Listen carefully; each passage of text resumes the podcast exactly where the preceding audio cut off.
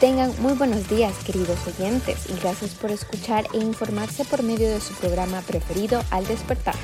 Esperemos que se encuentren muy bien y sigan al pendiente de nuestra programación. Para este día tendremos dos invitados muy especiales a los cuales les haremos unas entrevistas con temas muy importantes en nuestra sección Conozcámonos y Farándula.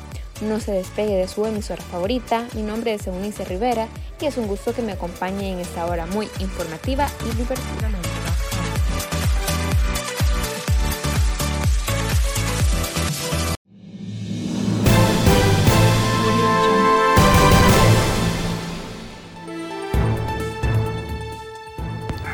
Damos paso a las noticias nacionales con El Salvador hoy. Incendios forestales reportados en diferentes zonas del país. El cuerpo de bomberos se ha mantenido alerta ante diferentes incendios que se han reportado en varias zonas del territorio nacional. En el botadero de la calle El Arenal de Soyapango, bomberos junto a miembros de Protección Civil y la Policía Nacional Civil acudieron para frenar el avance del fuego en un promotorio de basura del que emanaba una densa columna de humo. Otra de las emergencias atendidas ocurrió en Aguizúcar, La Libertad. El humo y las llamas amenazaban a vecinos del caserío El Zacatío, donde seis hectáreas de plantación de árbol de teca y maleza se consumieron. Dos incendios más fueron reportados, el primero de maleza seca en Metapán y el otro en el kilómetro 11 de la carretera Troncal del Norte en Ciudad Delgado. Un incendio más de maleza se registró en el cantón El Sauce de Jiquilisco, Usulután. San Miguel también reportó otro incendio en un camión en la colonia San Carlos. También un siniestro hizo que la familia perdiera su vivienda en la calle El Progreso en Mexicanos, departamento de San Salvador. Un cortocircuito habría sido el ocasionador del siniestro, lo que hizo que eh, terminó consumiendo la vivienda, según declaraciones de Lorena Estrada, hija de los dueños de la vivienda. Entre otras noticias, el Centro de Investigación Forense podría estar listo en junio, según el ministro de Seguridad.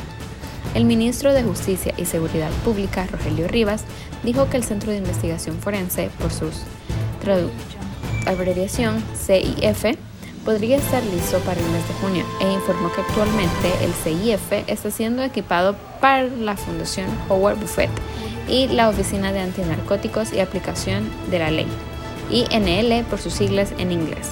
El complejo construido en Nuevo Catlán, La Libertad, permitirá que las autoridades cuenten con un sistema automatizado de identificación de huellas dactilares y microscopios para comparación e identificación balística, además de otros recursos.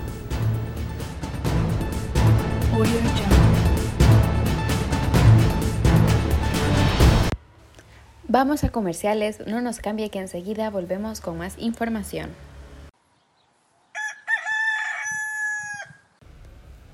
¿Te levantas cada mañana sin ganas de salir de tu cama? No luches más. Prueba el nuevo café San Juan, hecho con granos de café de la finca San Juan y de la más alta calidad. El único café que te ayuda a recargar toda tu mañana. Despierta con energía en tus mañanas gracias al rico aroma a café San Juan. Café San Juan, el café que los salvadoreños necesitábamos. Luego de regresar de comerciales, es momento de conocer a nuestra primera invitada. Démosle la bienvenida a Rita Pony, una de las eh, DJ más conocidas salvadoreñas acá. Y eh, queremos darte la bienvenida, Rita, y muchas gracias por acceder a esta pequeña entrevista. ¿Qué tal? Cuéntanos, ¿cómo estás? Hola, buenas noches. Bien, bastante bien, gracias. Contenta y honrada que, me hayas invitado acá a la radio, a tu programa, Eunice.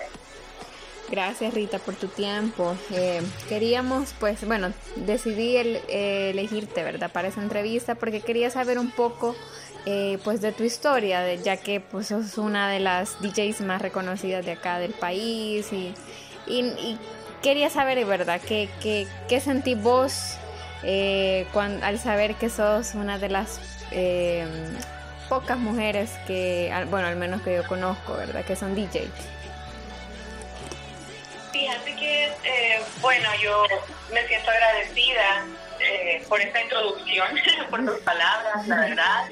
Em, y sí, realmente ser DJ, sea, ahora hay más mujeres que antes, pero siempre como que en cuanto al número de hombres que hay eh, que se conocen o que están en el medio, eh, somos muchas menos que, que, los hombres, pero lo que me gusta es que cada vez me voy dando cuenta que van saliendo más y más.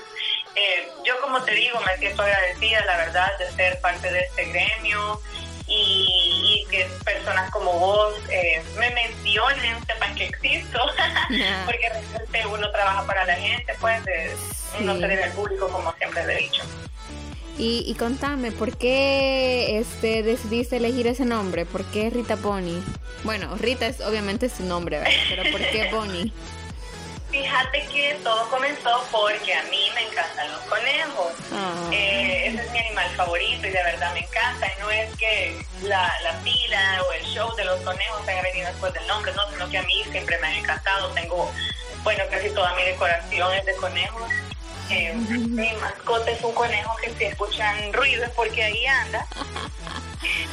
Entonces, eh, porque casi siempre lo ando en todos lados, él está acostumbrado a andar conmigo, pero eh, también porque uso accesorios, ropa y la gente, me, bueno, compañeros de la universidad en ese entonces me empezaron a decir que, que yo parecía conejo porque soy un poco dientuda y así me empezaron a molestar y me empezaron a decir la coneja o la conejita. Ah. Y eh, luego, como acuérdate que está de moda desde hace años que casi todo se diga en inglés o que las palabras no, no las ocupamos en español sino que sean en inglés, sí. me empezaron a decir Bonnie.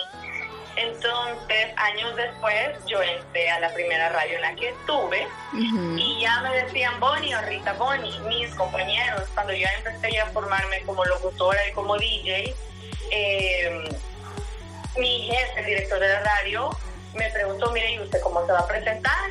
Ya estando en la radio para las presentaciones que tenga como DJ, yo pues con mi nombre Rita, no sé, me dan ganas de ponerme el Bonnie porque hay gente que, me dice así, yo digo que se escucha simpático. Y ya me dijo él, ya me dijo él, sí, la verdad suena bien, yo siento que ese nombre va a pegar, va a sonar bonito, y así, y ya me quedó el Rita Bonnie.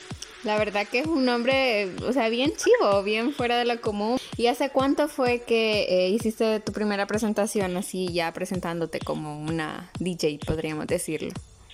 Fíjate que mi primera presentación fue en 2007, fue para el lanzamiento em, de un, un lanzamiento de marca, fue de una telefonía, estaban lanzando su modelo más reciente en ese entonces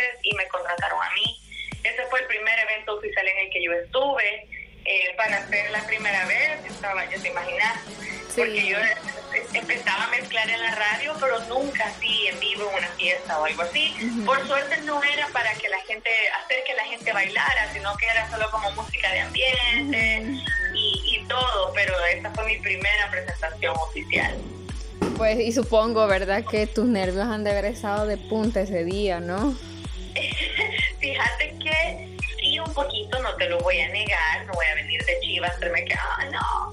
Pero también, más que los nervios, era eh, la emoción de al fin empezar ya a, encaminarme oficialmente con algo que yo siempre había admirado y que me, y que me gustaba bastante.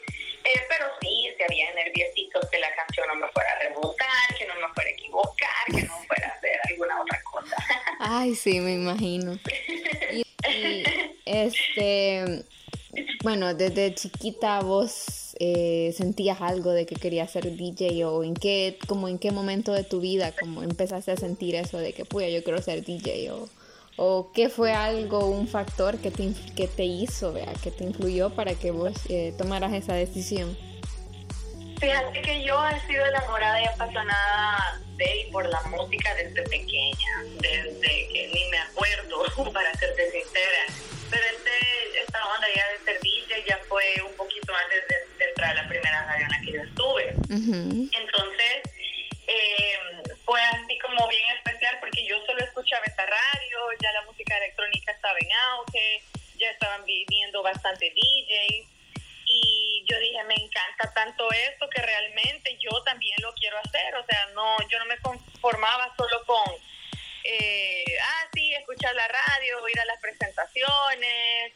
sino que yo quería, ser parte quería hacer eso, ajá, entonces así fue como comenzó y, y ya me empecé a formar más o menos desde a finales de 2007, perdón, finales de 2006, principios, principios de 2007 y así comenzó todo.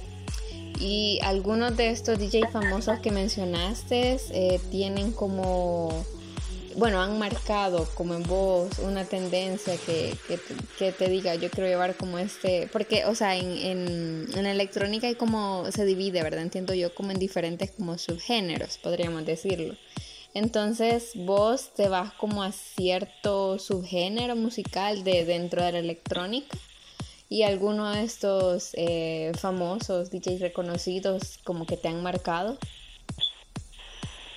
Fíjate que sí, en diferentes etapas, por ejemplo, en mis inicios, eh, Paul Van Dyke, Armin Van Buren, eh, Armand Van Helden, Tiesto, que estaban en, eh, era una locura en ese entonces, eran como los DJs más representativos. Eh, luego la música va cambiando, va evolucionando, los artistas también, entre ellos los DJs eh, han habido varios que, que, sí me han marcado, obviamente, ATV también. Se podría mencionar varios, pero no vamos a acabar la entrevista solo hablando de sí. Este, y sí, eh, varios como Carl Cox, Camelback, por ejemplo. Eh, bueno, Dash Berlin, que siempre sigue, se sigue renovando. Y Sí. Y este ¿Cómo te gusta que sea este, las personas en el, bueno, tu público, mejor dicho, cuando vos estás presentando? Eh, o sea, sentís eh, eso de que la gente como que no se siente bien con lo que vos estás tocando y necesitas darle como más emoción o, o, tu, o tu público reacciona siempre bien a todas sus presentaciones. Fíjate que en la vida del DJ todas las presentaciones son bien distintas, porque no es lo mismo ir, digamos, si me contratan en algún eh, bar o restaurante o discoteca, poner música ahí, que algún evento, alguna pasarela, algún lanzamiento de marca, como te mencionaba al inicio, que también ir a una fiesta grande, a una fiesta electrónica como las que te mencioné que se hacían antes en, en, Cisco. Uno, por el número de personas dos, por el tipo de ambiente, tipo de ambiente que es, porque, por ejemplo, en uno de los eventos grandes, digo eventos grandes son eh, 3.000 mil personas para arriba, es porque ya sabes que todas esas personas son amantes de la música electrónica y no esperan más que música electrónica. Claro, eso no quiere decir de que cualquier cosa que vos pongas les va a gustar. Exacto. Entonces, uno como DJ se tiene que adecuar al tipo de evento en el que estás y ya vas pensado pensando en qué canciones vas a poner, qué canciones van a formar parte de tu set, pero lo más importante es ya en la noche o en la tarde o a la hora que vos toques, eh, qué te va diciendo la gente, qué te va diciendo la vibra, qué te va diciendo el público. Uno va viendo el ánimo de la gente, cómo reacciona esta canción, ah, me puede funcionar esta, o voy a poner esta ya, o voy a dejar esta al final. Entonces realmente es una, es una mezcla de todo que, pues sí, eh, hay que poner algo que, que, nos guste a nosotros, que disfrutemos como DJs, pero lo más importante es poner algo que sabemos que a la gente le va a gustar. Exacto. Y, y, y, saber qué tipo de evento, como te decía, por ejemplo, no voy a llegar a poner el, exactamente la misma música a un evento donde la gente quiere saltar, bailar, gritar y alocarse bastante, eh, que en un evento que sea tipo cóctel. Entonces, eh, todo eso te lo va diciendo el tipo de evento, eh, la hora, el lugar y, la vibra de la gente. Sí, sí, sí, como te decía, uno como DJ ya va con un set pensado, pero no quiere decir de que ya sé cuál va a ser la primera, segunda, tercera, cuarta canción. O sea, en mi caso no es así, eh, sino que uno, o sea, lleva, en mi vale, en mi caso, la USB llena de música, ordenada, puedo decir, ah, estas canciones tengo pensadas poner, pero no quiere decir de que solo estas voy a poner o que las tengo que poner todas, sino que eh, vuelvo a lo mismo, que el evento, la, eh, el tiempo y la gente te va diciendo también que puedes poner, porque digamos, yo he ido a eventos que tal vez son para el atardecer aquí en la playa, allá en la playa, y es como ah, voy a poner esto, acabar para el atardecer, tranquilo, y de repente como voy viendo que la gente se va animando, animando y animando, de repente yo voy subiendo el ritmo y termino tocando algo que yo ni me imaginaba, pero porque la gente también así, eh, sin, sin pedírmelo directamente, pero, pero la energía de la gente te lo dice todo. Y bueno, Rita, pues para ya ir finalizando, ¿verdad? Un poco, este, ¿qué le dirías a aquellos, aquellos eh, que quieren como seguir, ¿verdad? El sueño que vos has, has hecho, que ya, ya lo estás haciendo realidad. Aquellos que quieren empezar a darse a conocer así como DJ.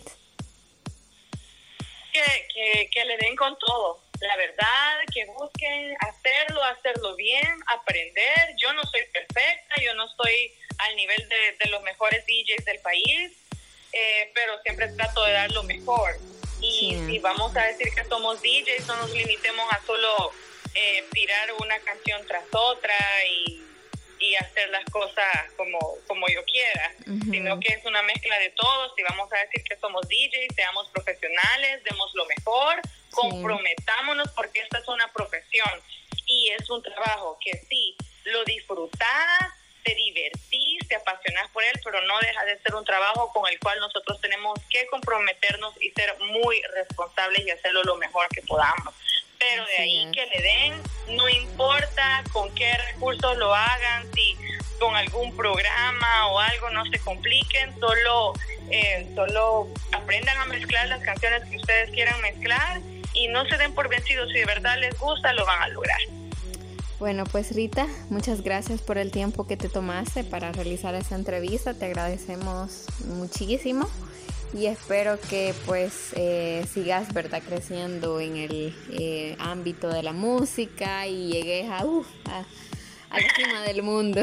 Bella, muchas gracias. No, de verdad, Eunice, muchísimas gracias acá por el espacio.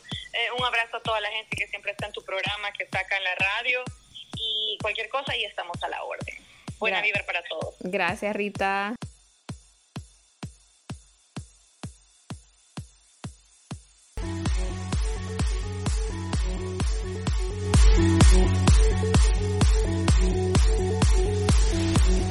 Síguenos en Instagram arroba al despertar.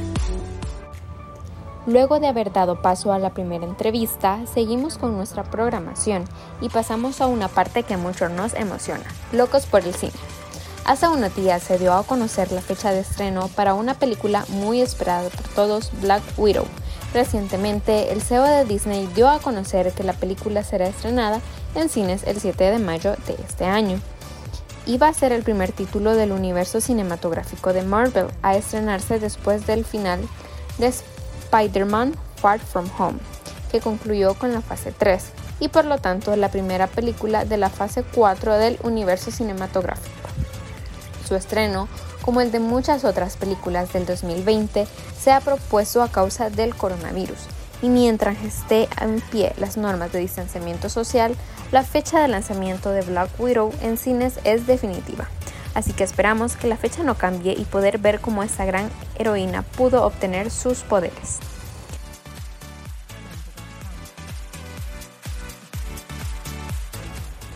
No olvides escuchar tu programa matutino favorito al despertar, de lunes a viernes a las 6 en punto de la mañana.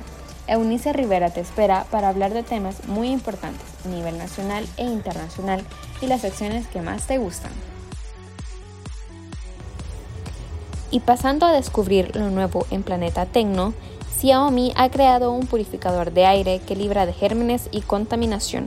Sí, así como escuchaste, la marca china Xiaomi ha lanzado a la venta el nuevo aire purificador 13, el cual cuenta con un filtro de EPA capaz de eliminar el 99.99% de partículas de hasta 0.1 micras y deja libre el aire de polen, polvo, gérmenes, virus, pelos de mascotas, moho, esporas y humo de tabaco.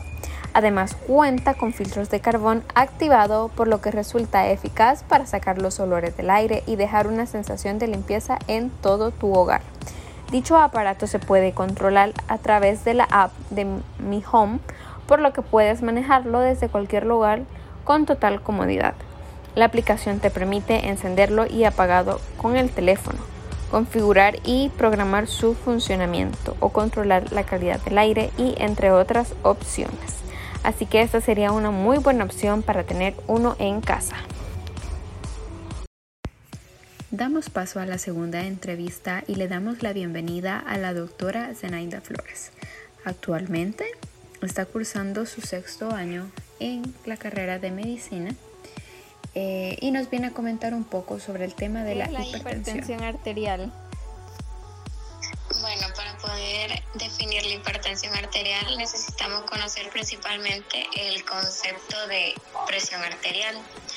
Entonces, simplemente la presión arterial es la fuerza que ejerce la sangre por el paso de las arterias. Las arterias son el principal vaso que lleva la sangre al resto de nuestro cuerpo. Entonces, en medicina, hiper significa un aumento entonces, la hipertensión arterial, eh, para un concepto fácil, es el aumento de esta fuerza que ejerce la presión sobre estas arterias. Pero no solo es un concepto de cómo la fisiopatología o cómo se desarrolla, sino que también podemos clasificarlo por sus valores. Entonces, la hipertensión arterial en con relación a los valores se va a definir como una presión arterial mayor de 140-90 milímetros de mercurio. Y esta clasificación se utiliza tanto para jóvenes, adultos de mediana edad e incluso ancianos. Ya para hablar de niños y adolescentes se utilizan otros criterios. ¿Y puede darse en niños? Vaya, este sí, la hipertensión arterial se puede dar en niños, pero más que todo esto va a estar relacionado con alteraciones genéticas o con otras enfermedades subyacentes. Mm, ¿Y cuáles son las causas, doctor? Vaya, eh, las causas de la hipertensión arterial son las causas de la hipertensión arterial son bastantes, pero más que todo estas van a estar relacionadas eh, con alteraciones cardiovasculares. También puede estar relacionada con dislipidemias, que es una alteración en los lípidos, tanto puede ser colesterol, eh, LDL, HDL que estos más que todo son sintetizados por el hígado. Incluso puede estar relacionada con intolerancia a la glucosa. También es, puede estar eh, predominantemente dependiendo del sexo, la edad, si el paciente es sedentario, eh, valores de algunas otras alteraciones en los exámenes o incluso si el paciente es alcohólico, fumador. Y esa enfermedad, así como otras, supongo pues que tiene los síntomas, ¿verdad? ¿Cuáles son los síntomas de esta? Bueno, para poder decir de que una persona tiene hipertensión arterial, es muy poco probable que nosotros podamos hacerlo por medio de los síntomas. A veces los signos y síntomas que acompañan la hipertensión arterial son inadvertidos, entonces eh, puede ser que incluso no se acompañe de tantos signos o síntomas, dependiendo de si el paciente tiene un buen control de su presión arterial. Pero los síntomas que pueden acompañar a esta enfermedad son el dolor de cabeza, el paciente puede tener náuseas, puede sentir palpitaciones, puede generar visión borrosa, rupturas de pequeños vasos en diferentes órganos del cuerpo y esto ya más que todo puede estar poniéndonos en alerta y pensar que ya hay un daño a otro órgano, además de la presión arterial alta. ¿Y este, cuáles son las consecuencias a largo plazo que puede traer esa enfermedad? Las, consecuencias a largo plazo que puede presentar un mal control de la presión arterial es que este paciente puede generar eh, eventos cardiovasculares como un infarto, también puede presentarse un accidente cerebrovascular hemorrágico e incluso puede generar un daño renal, hepático y cerebral. Y este, no sé si ya nos había mencionado, pero ¿cuál es el rango normal de, de la presión? Que uno debe de saber más o menos cómo tiene que tener la presión, su rango normal. Sociedad Europea de Cardiología tiene dos conceptos principales en cuanto a los valores de normalidad. Está una presión arterial óptima y una presión arterial normal. Entonces, la presión arterial óptima que la mayoría de personas tenemos que manejar es que tengamos valores de menor de 120 y 180 milímetros de mercurio y una presión normal es un rango de 120 a 129 sobre 80 84 milímetros de mercurio. Eso es lo que nosotros tendríamos que manejar y decir, esta, esta persona tiene una buena presión arterial. Mm, entiendo. Y este, ¿hay alguna manera en la que yo puedo pueda medirme la presión arterial? Eh, sí, hay diferentes maneras de medir la presión arterial, incluso hay dispositivos electrónicos que las personas que ya padecen de la presión arterial tienen en su casa y ellos solo se la pueden chequear, pero también eh, eso tiene como un pros y contra. Entonces lo más adecuado es el, método tradicional que es con instrumentos llamados estetoscopio y tensiómetro. Y hay como diferentes eh, puntos a tomar en cuenta para medir la presión arterial, como por ejemplo que principalmente el paciente tiene que haber estado en reposo al menos 5 minutos o incluso hasta 10 minutos como máximo porque, por ejemplo, si él llega a consulta y él viene caminando o acaba de comer o se ha tomado un café. Entonces, todos estos factores pueden contribuir a que la presión esté alta y, pues, en realidad el paciente no está enfermo, sino que todo este proceso que pasó antes de llegar a la consulta le elevó la presión arterial y ahí ya sería un diagnóstico erróneo. Bueno, el tratamiento de la hipertensión arterial va a tener dos partes un tratamiento no farmacológico y uno farmacológico. En el tratamiento farmacológico son las recomendaciones de forma de prevención que se le dan al paciente. Incluso estas pueden ayudar a, que, a retrasar el tratamiento farmacológico y retrasar eh, la aparición de complicaciones relacionadas con la hipertensión arterial. Entonces, en todas estas medidas o recomendaciones que se le puede dar al paciente es que tenga cambios en su estilo de vida. Por ejemplo, disminuir la ingesta de sal. Eh, si el paciente es alcohólico, disminuir el consumo o si es posible, eh, evitar el consumo de alcohol.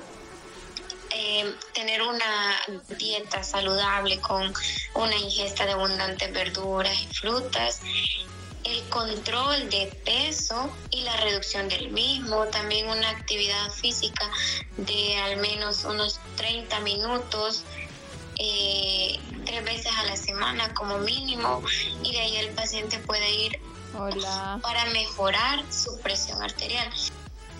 Ya si el paciente con todas estas medidas o recomendaciones no logra disminuir los valores de presión arterial, necesitamos iniciar el tratamiento farmacológico.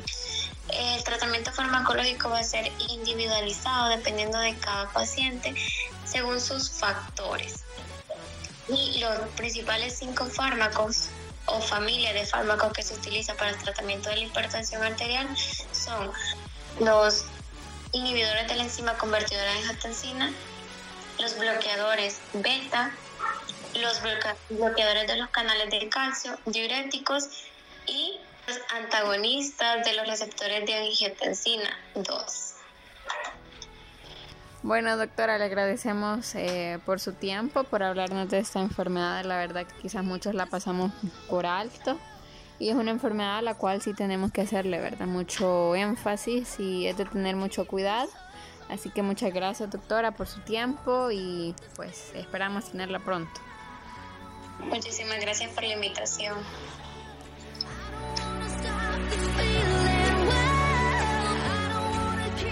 No olvides escuchar tu programa matutino favorito al despertar, de lunes a viernes a las 6 en punto de la mañana. Eunice Rivera te espera para hablar de temas muy importantes a nivel nacional e internacional y las secciones que más te gustan. Pocos minutos restan para que lleguemos al final de nuestro programa. Pero no nos queremos ir sin antes dar nuestra sección Todo Deporte. El Fútbol Club Barcelona celebró el Día Internacional de la Mujer con una campaña en pro de la igualdad. El pasado lunes, el gran equipo español celebró el Día de la Mujer con una campaña de concientización en pro de la igualdad de género y del valor de la diferencia entre personas, que incluye la difusión de un video protagonizado por varios jugadores azulgranas y de otras mujeres vinculadas con la entidad. Tal y como comunicó el club, esta pieza audiovisual se suma al gesto de lucir un brazalete morado, el color simbólico del feminismo por parte de los capitanes del primer equipo masculino y femenino durante los compromisos de liga del pasado fin de semana, frente a Osasuna y Santa Teresa respectivamente.